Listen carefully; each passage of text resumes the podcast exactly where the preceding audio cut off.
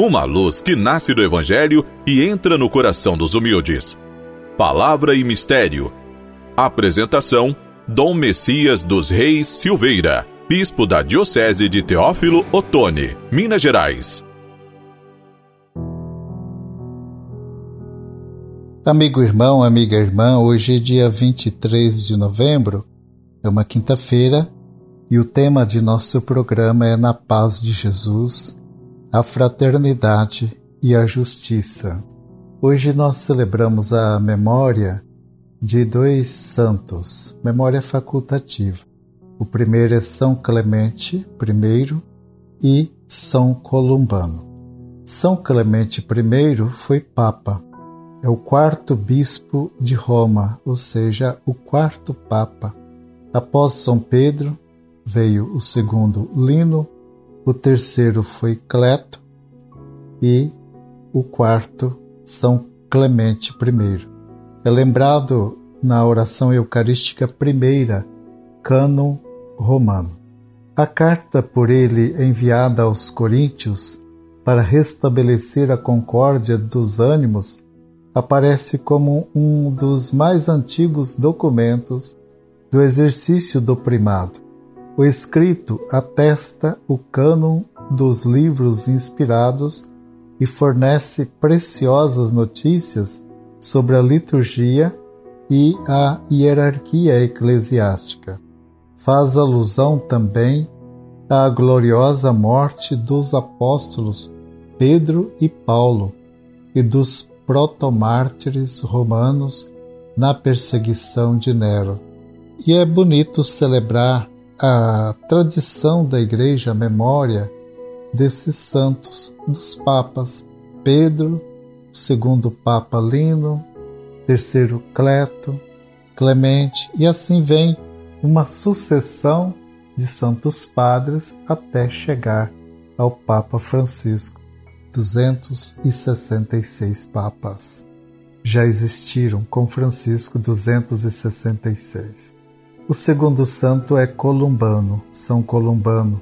Ele viveu de 525 a 615.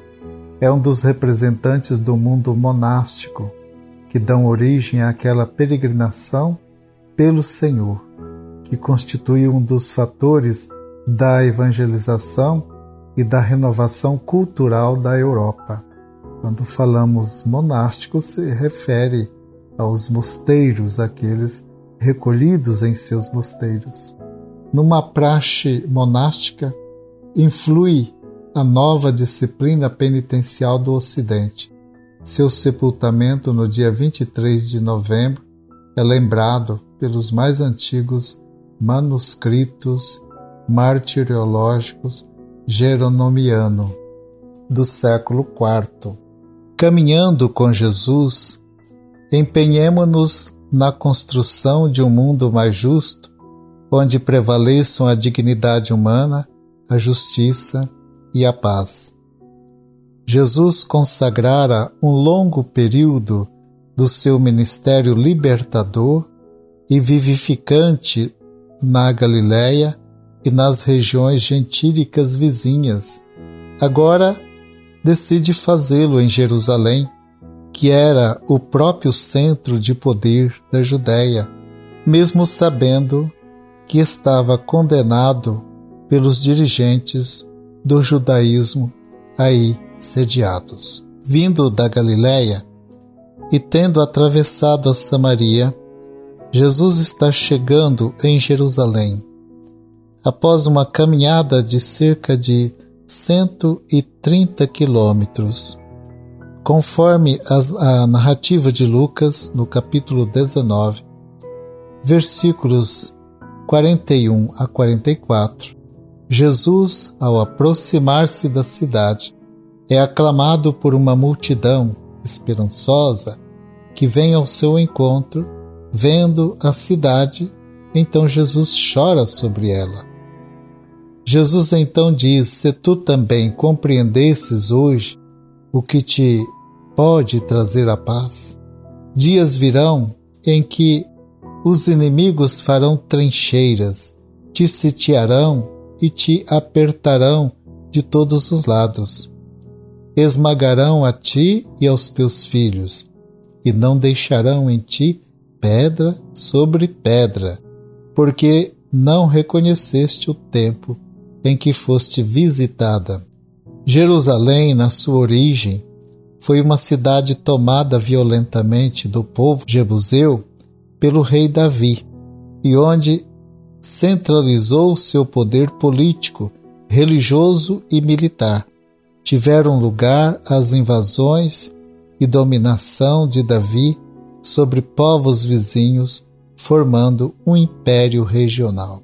A partir de uma teologia elaborada na corte do rei Davi e seus descendentes, Jerusalém foi exaltada como cidade sagrada. Porém, já alguns profetas do Antigo Testamento denunciavam o abuso de poder e a corrupção aí reinantes. O próprio Jesus caracterizara Jerusalém, que rejeita a sua paz, como cidade que mata os profetas e apedreja os que são enviados. Cerca de 40 anos após a morte de Jesus, a cidade foi destruída pelo imperador romano, Tito.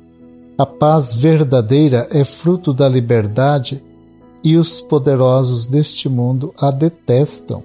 Jesus, com sua prática libertadora no amor e na misericórdia, vem trazer a paz aos bem-aventurados pobres e oprimidos que buscam a fraternidade e a justiça.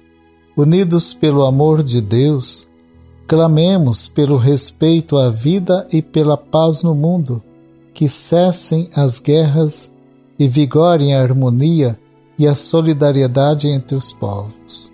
Amigo irmão, amiga irmã, o programa está chegando ao final.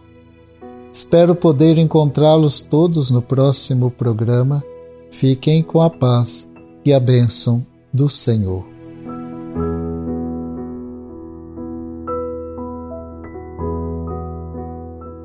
Abençoai, ó Deus, o vosso povo que confia em vossa misericórdia e realizai os desejos que vós mesmos lhe inspirastes. Por Cristo nosso Senhor. Amém. Abençoe-vos o Deus Todo-Poderoso, Pai, Filho e Espírito Santo. Amém.